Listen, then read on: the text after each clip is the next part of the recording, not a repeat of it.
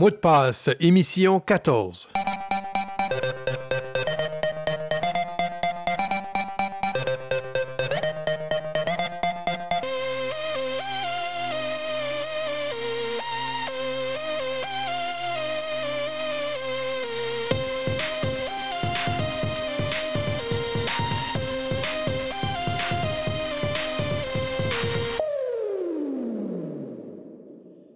Roussel et Coralie Delcol font présentement un tour du monde pour visiter des écoles inspirantes et innovantes.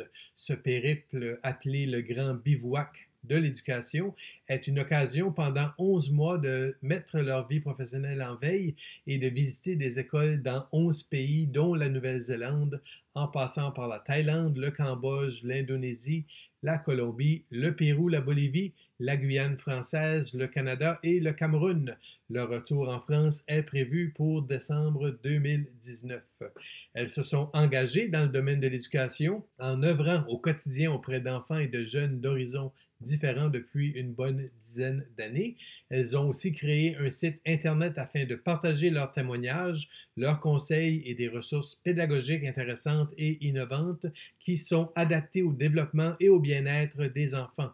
Elles ont donc créé l'association Imago en juillet 2018, qui, selon elles, constitue un aboutissement de plusieurs années de réflexion et de questionnement sur la construction de l'enfant en tant qu'individu à part entière.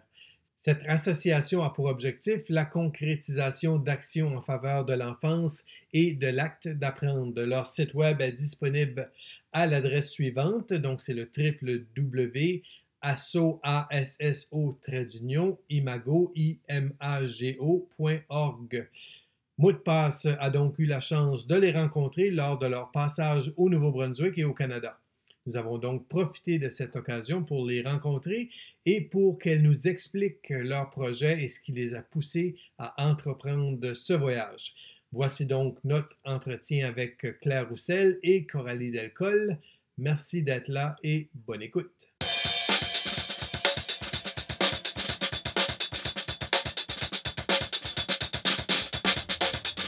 Alors bonjour à vous tous. Euh, ça fait plaisir euh, cet après-midi de rencontrer euh, Coralie Delcol et Claire Roussel qui nous viennent de la France, mais qui ont un parcours assez particulier par rapport à un projet que, évidemment, je, vais les laisser présenter ce projet-là. Mais on est cet après-midi en direct de Saint-Léonard, une école prototype au Nouveau-Brunswick. Donc on a fait la visite de classe ce matin à Saint-Joseph, cet après-midi à Saint-Léonard. Demain, à Claire. Et puis, donc, eux étaient intéressés de venir un petit peu dans la région. Donc, au départ, euh, Coralie, si je m'adresse à vous, vous avez décidé de faire ce projet-là, de visiter plusieurs écoles un peu partout sur la planète comme ça. Euh, euh, cette idée-là est venue de où? Alors, en fait, avec Claire, hein, toutes les deux, on a toujours eu l'envie de partir à l'étranger et on a toujours été passionnés par l'éducation. Et ça faisait plusieurs années qu'on se posait des questions sur euh, l'école, son fonctionnement et si euh, aujourd'hui l'école était adaptée au monde d'aujourd'hui et si elle préparait les jeunes à la société de demain. Et à partir de là, on, a décidé que de partir à l'étranger pour voir ce qui se faisait ailleurs en termes de pédagogie. Euh, on voulait aller voir des innovations pour voir euh, si euh, les écoles pouvaient préparer les jeunes euh, à la société de demain. Et on a sélectionné des écoles à travers le monde au travers de trois critères, parce qu'on est parti du principe que la société d'aujourd'hui, elle évoluait très vite. Et du coup, on a sélectionné trois critères qui, pour nous, modifiaient beaucoup notre, la société d'aujourd'hui. Donc, le premier, c'est l'environnement.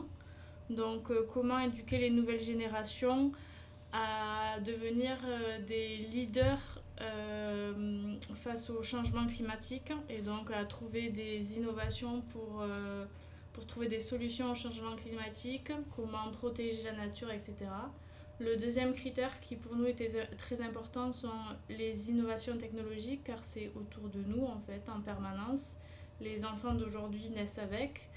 Alors du coup, comment intégrer ces innovations technologiques dans les apprentissages et à la fois aussi comment apprendre à s'en servir et à s'en protéger. Et le troisième critère, c'est le développement personnel, c'est-à-dire qu'on est dans une société où il y a une ubiquité de l'information, où tous nos codes de communication ont énormément changé à cause des réseaux sociaux, etc. Et en tant qu'individu, comment se construire dans ces nouvelles dynamiques?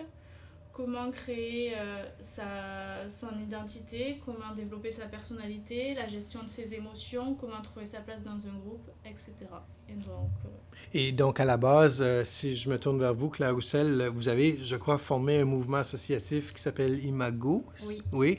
Et, et, le but de ce mouvement-là, en fait, compte, c'est le développement de l'éducation en général? Oui, tout à fait. En fait, on, s'est dit que pour créer notre projet, il fallait aussi qu'on ait une, identité. On n'est pas juste Claire et Coralie. On est l'association Imago. Donc, euh, je suis la présidente et Coralie est la vice-présidente. On a une, autre amie qui fait partie du, de l'association qui est notre secrétaire.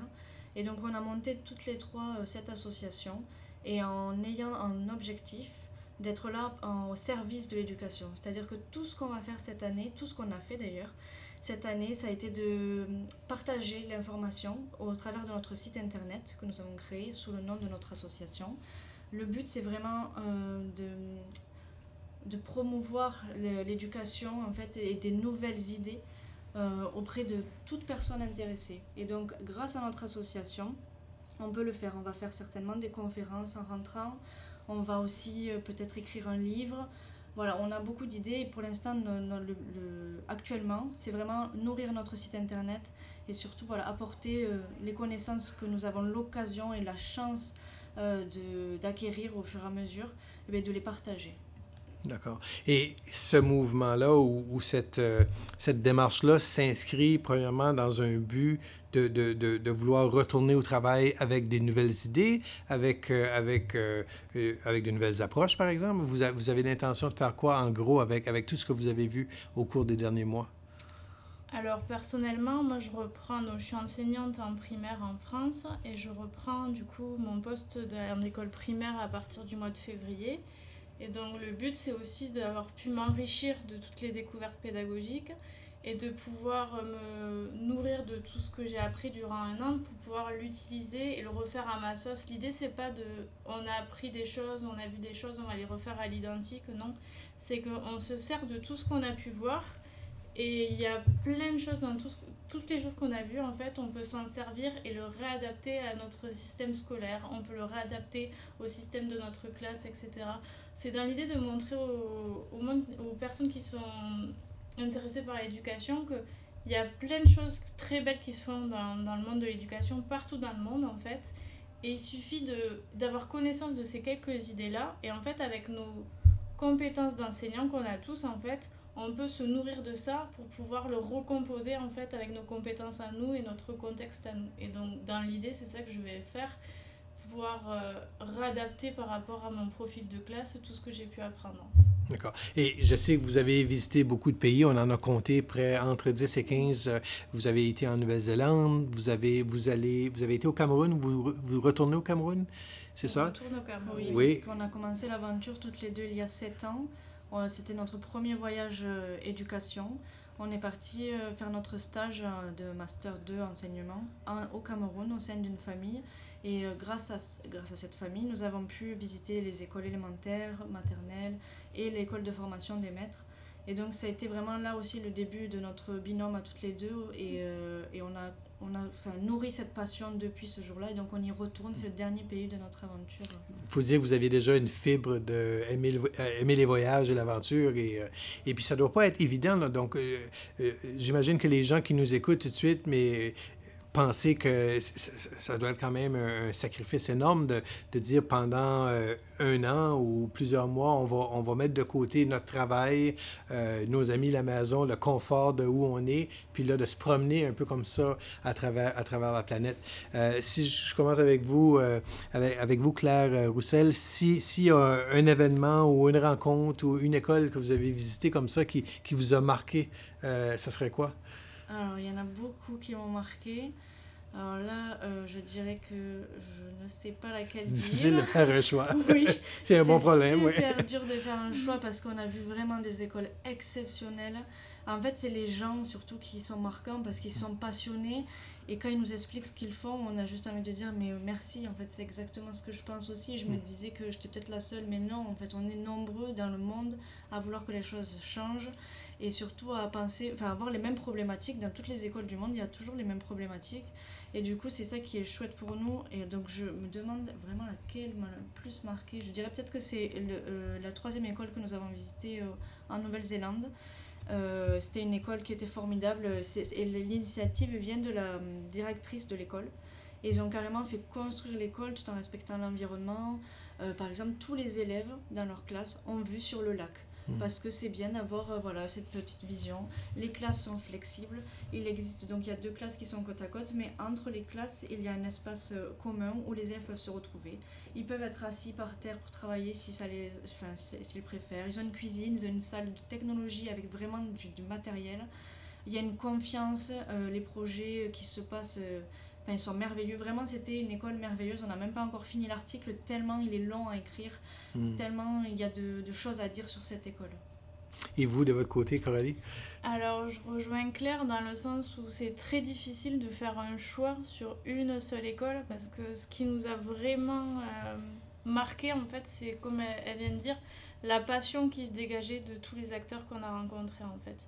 C'est-à-dire qu'on a, on a visité des pays où euh, c'était, on, pouvait être en Nouvelle-Zélande comme dans des pays d'Asie, comme dans des pays d'Amérique du Sud, où il y a un niveau économique qui est totalement différent d'un pays à l'autre. Mais euh, ce niveau-là économique, malgré ça, en fait, on pouvait voir des initiatives personnelles où il y avait des personnes qui étaient convaincues par l'éducation et par les changements qu'ils pouvaient euh, réaliser et qui se sont investis à 100% dans leurs idées et qui ont réalisé des projets fabuleux euh, en termes d'éducation auprès des élèves. Et c'était ça qui était passionnant à voir. Je crois que moi, un des projets qui m'a le plus passionné, c'est celui qu'on a vu aussi en Colombie. C'est ça s'appelle le projet Solé. Ça vient en fait d'un enseignant en Inde qui a créé tout un processus pour intéresser les élèves. En fait, il est parti du principe que tout élève était capable d'apprendre par lui-même.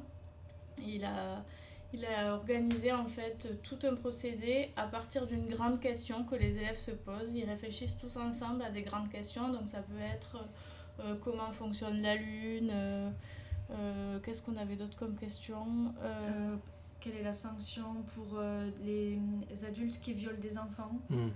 Ça, On avait vraiment de toutes sortes de questions qui touchaient les sciences, qui touchaient les sciences humaines, qui touchaient vraiment tout.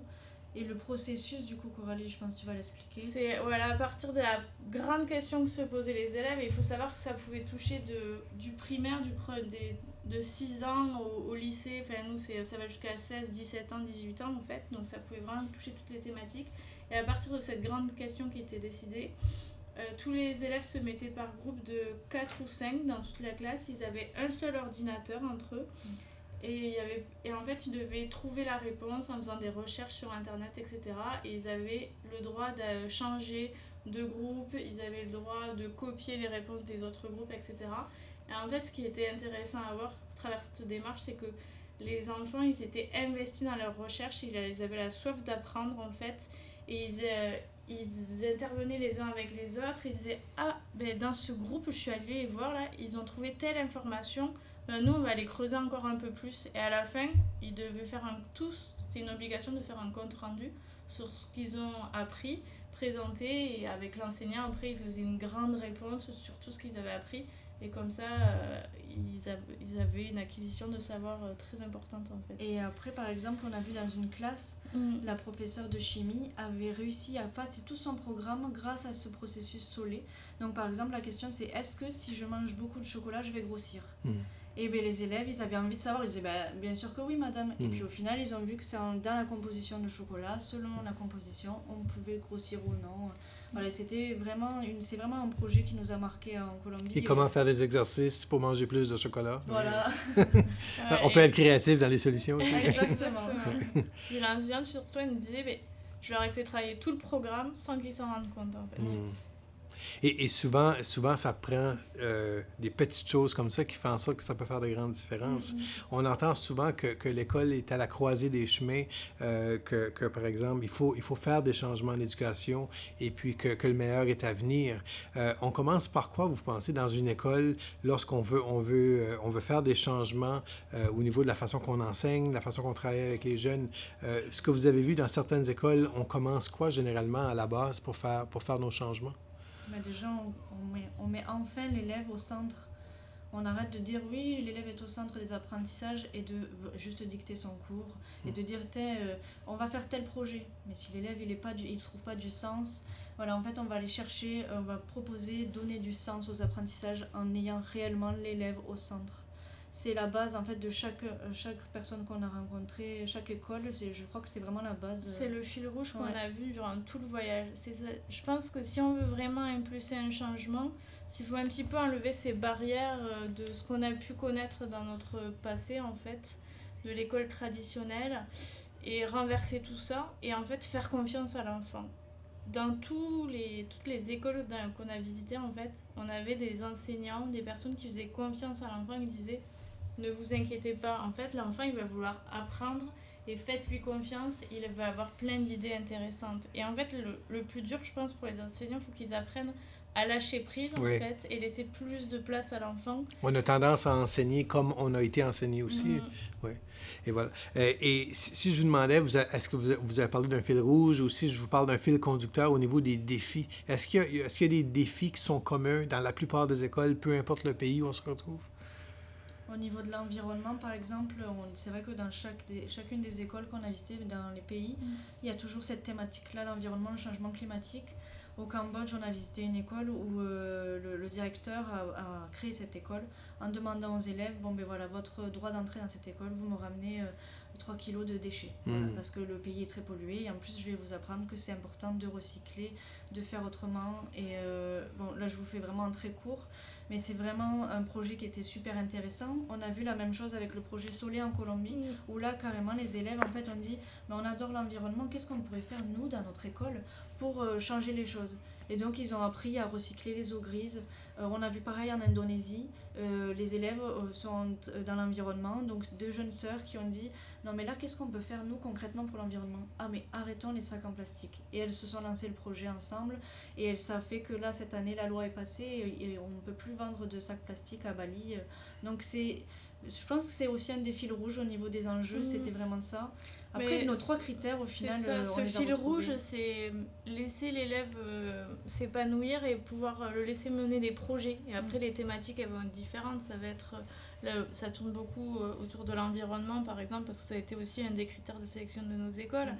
Mais à chaque fois, c'était vraiment pouvoir mettre l'élève le laisser entreprendre, le laisser mener des projets et le laisser réaliser des choses en fait. C'est lui qui est le créateur, c'est lui qui, qui, qui, mène les choses et qui va au bout de ses idées et on part de ses idées à lui en fait. En vous écoutant, je me demande, est-ce que vous avez l'impression qu'on a tendance à sous-estimer la contribution possible des élèves dans, dans, leurs apprentissages, par exemple? Ah oui, oui, tout le temps. Tout le temps on, je pense qu'on a peur mm. de se dire maintenant ils vont pas dire la bonne réponse, ils vont pas dire ce que je veux, alors qu'au final, quand on les interroge et qu'on prend le temps de les interroger et de les écouter, on se rend compte qu'ils ont des idées, mais phénoménal. Le réseau de Biobus a été créé en Indonésie grâce aux élèves. Vous n'avez parlé, euh, on s'en est parlé euh, hier aussi. Voulez-vous l'expliquer rapidement? C'est, on parle de, on parle de l'huile euh, de, cuisson. qui fait avancer des autobus. C'est ça, les élèves ont dit, en fait, nos bus polluent trop puisqu'il y a à peu près 3-4 élèves dans un petit bus et il fait des milliers de kilomètres. Donc pourquoi on fait ça? Et si on changeait, et alors du coup, ils ont fait des recherches et ils ont vu ben, que c'était possible d'avoir des biobus. Et là, ils se sont dit, bon, ben alors on va monter tout le projet. Ils sont allés voir les restaurants et les maisons aux alentours. Ils ont dit si on venait et qu'on récupérait vos huiles, est-ce que vous seriez d'accord? Vos huiles de cuisson utilisées Oui, il n'y a pas de problème. Et donc ils ont monté le projet. Maintenant, il y a six bus qui, circulent comme ça dans Bali et qui marchent avec les huiles de cuisson euh, utilisées. Donc euh, c'est une initiative d'élèves, il faut leur faire confiance. Et partout dans le monde, on a vu des initiatives d'élèves qui sont formidables, comme une opéro, je pense que tu peux l'expliquer, qui est trop cool. Oui. On l'a pas vu, mais on, a lu l'article. On a lu l'article, oui. Au Pérou, en fait, il y a un enfant de 12 ans qui a créé sa propre banque. Donc, on a lu l'article, on s'est dit, qu'est-ce qui se passe? Un enfant de 12 ans qui crée sa propre banque. Et en fait, il s'est rendu compte que pour euh, les jeunes au Pérou, en fait, c'était très difficile de pouvoir euh, ouvrir un compte en banque, etc. Et à la fois, il s'est rendu compte que dans son pays, il y avait beaucoup de problèmes de pollution, de plastique par terre, etc. Et il s'est aussi rendu compte qu'il y a des, des entreprises qui utilisent, qui ont besoin de ce plastique-là pour, euh, pour s'en servir. Et il a, il a décidé de créer une banque où il demande aux, aux jeunes de ramener euh, du plastique en fait. Et ce plastique-là, ces ordures-là vont être pesées. Et vu que les entreprises ont besoin de ce plastique-là, ils vont échanger, les entreprises vont payer en fait ce qu'ils donnent. Et cet échange-là, du coup, ça leur permet de mettre de l'argent sur leur compte. En fait. C'est gagnant-gagnant finalement. Gagnant-gagnant, voilà. Et c'est, c'est un projet d'un enfant de 12 ans voilà, qui a tout compris au fonctionnement du coup et Mm. qui s'est lancé en fait. Si je vous demandais tout bonnement comme ça, est-ce qu'une bonne école, ça existe? Et, et, et qu'est-ce qui fait qu'une école est bonne? Une école, je pense qu'il y a beaucoup de bonnes écoles qui existent parce qu'en fait, je pense qu'il y a beaucoup de très bons enseignants. Euh, je pense qu'il faut vraiment que les enseignants ils apprennent à avoir confiance en eux, comme on apprend en fait à être euh, très bienveillant auprès des enfants pour qu'ils aient confiance en eux dans, dans, tous les jours dans leurs apprentissages. Il faut aussi que les enseignants apprennent à avoir confiance en eux et lâcher prise un petit peu et se faire confiance parce que souvent, on, Claire a, dit, euh, on a peur de laisser parler l'élève parce qu'on a, on a peur de ne pas avoir la réponse ou on a peur de la réponse qu'il va nous donner, de ne pas savoir rebondir en fait sur ce qu'il nous dit. Mais il faut se faire confiance, en fait, les connaissances, on les a et on sera là, on, va savoir comment amener l'enfant par rapport et rebondir à ce qu'il nous dit. Donc, Et, et- et sans vouloir vous couper la parole, si on n'a pas les connaissances, on peut quand même aller les chercher avec tous les moyens technologiques qu'on a présentement à, notre ça. disposition Et aussi. Au jour d'aujourd'hui, exactement, on a plein de, de, de choses autour de nous qui nous permettent d'aller chercher des informations. Et puis ça montre aussi à, à l'élève, si un élève me pose une question, me dit quelque chose, j'ai pas la réponse, je dis ben, je ne sais pas, comme toi tu ne sais pas, ben, on va aller chercher ensemble, etc. Et je pense que oui, il y a beaucoup de bonnes écoles, il y a beaucoup de bons enseignants, il faut juste apprendre à se faire confiance et lâcher prise, et, voilà. Et si je vous demandais à vous, euh, Coralie, euh, entre le, moment que vous, avez, que vous avez décidé de partir en voyage et maintenant, deux ou trois choses qui, qui vous ont frappé ou que vous allez, que vous allez retourner au pays avec et, et que vous ne saviez peut-être pas avant ou vous n'étiez pas certaine et qui maintenant va faire partie de votre bagage euh, en tant qu'enseignante?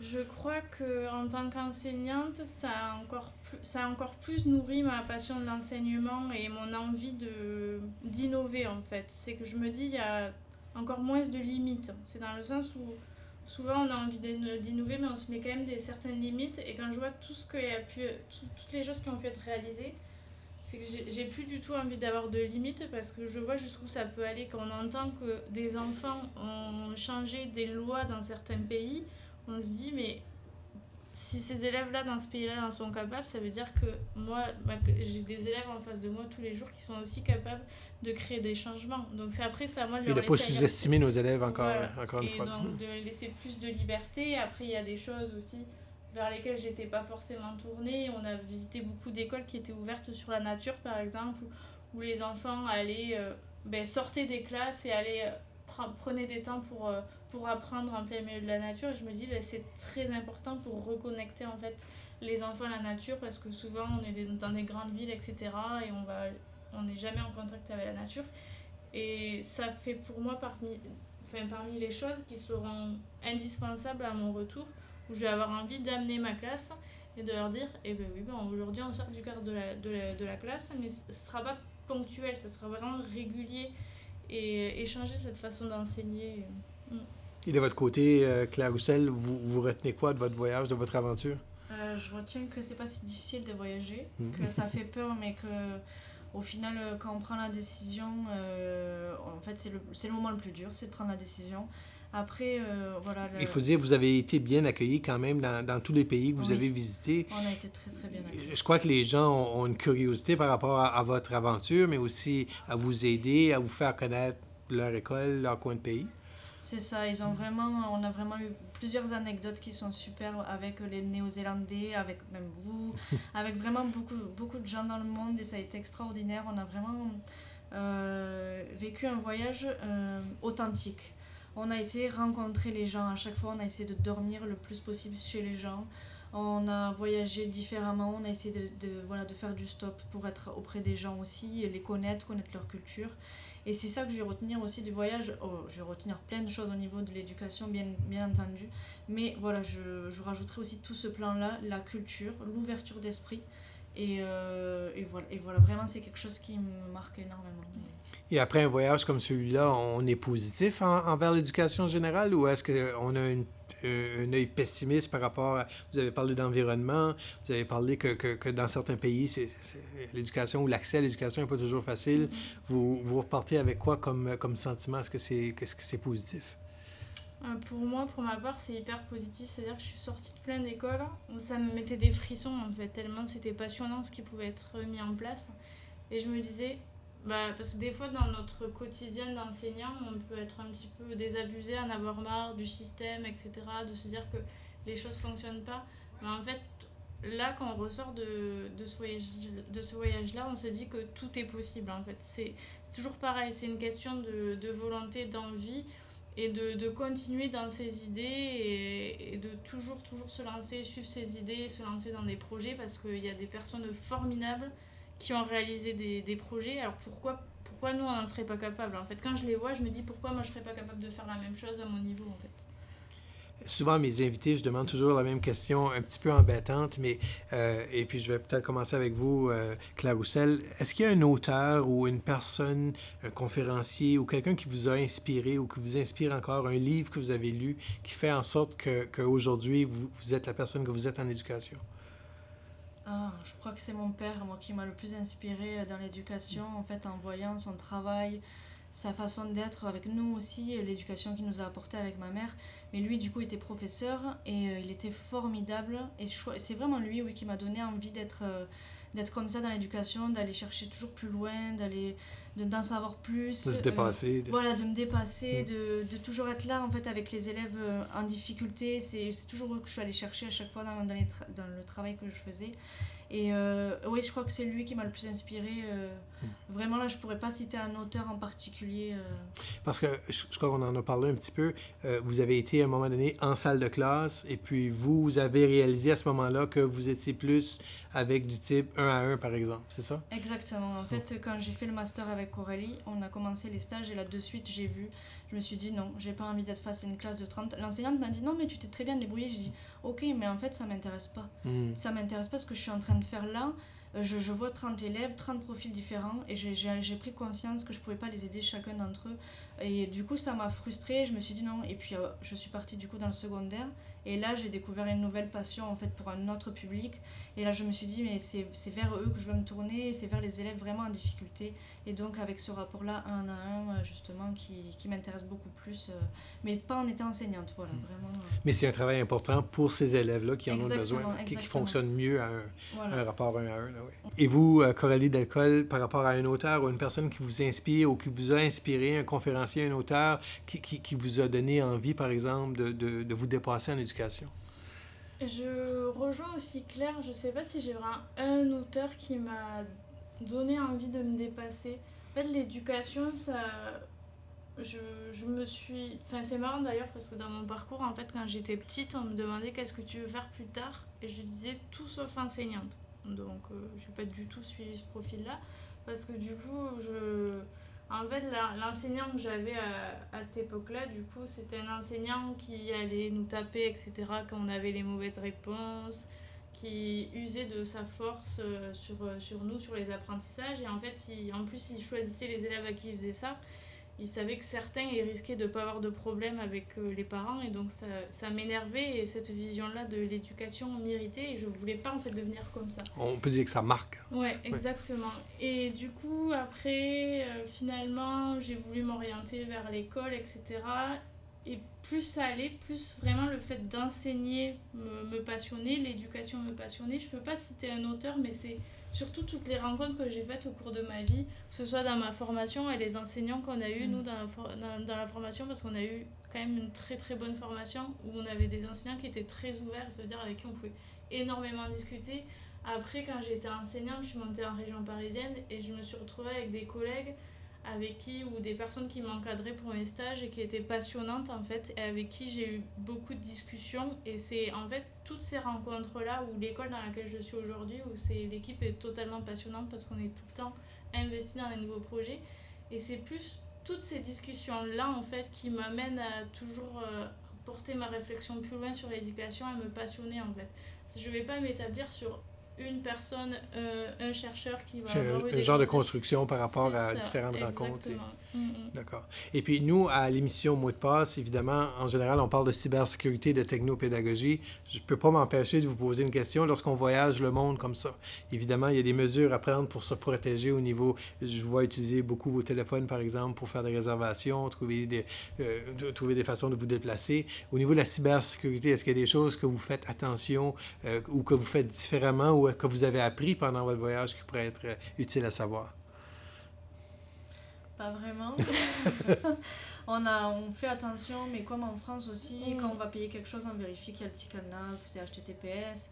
Ou euh, quand on va réserver, on, quand même on vérifie les sites, des fois, et ça nous le dit de suite, on a un petit bloqueur sur le téléphone qui nous dit site malveillant, on arrête de suite, on va voir sur autre chose. Mais c'est vrai qu'on n'est pas, on est vraiment pas calé là-dedans. Nous, on est, vraiment. Après, euh, on croise beaucoup les informations. Ça veut dire que si on va être sur un site, vu qu'on est à l'étranger, qu'on se sent plus vulnérable, en fait, mm. on va chercher plusieurs informations et aller vérifier, par exemple, ne serait-ce que pour réserver une auberge, mm. ou, ah euh, mm. etc.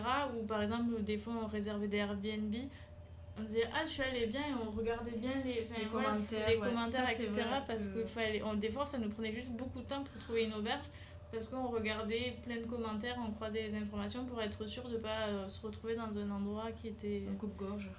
Et avez-vous l'impression que les écoles font des choses avec les élèves en cyber... Avez-vous été témoin de d'activités par rapport à, l'utilisation de la cybersécurité? Vous avez parlé tout à l'heure de technologie dans différents pays. Est-ce que c'est des choses euh, euh, je, crois qu'on commence à utiliser la cybersécurité, à l'enseigner aussi aux jeunes? Est-ce que vous avez été témoin de, non, on n'a pas été témoin. On a... on a, vu des mises en scène avec l'ordinateur, mais pas de cybersécurité. Cybersécurité, on en a vraiment entendu parler quand on est arrivé ici.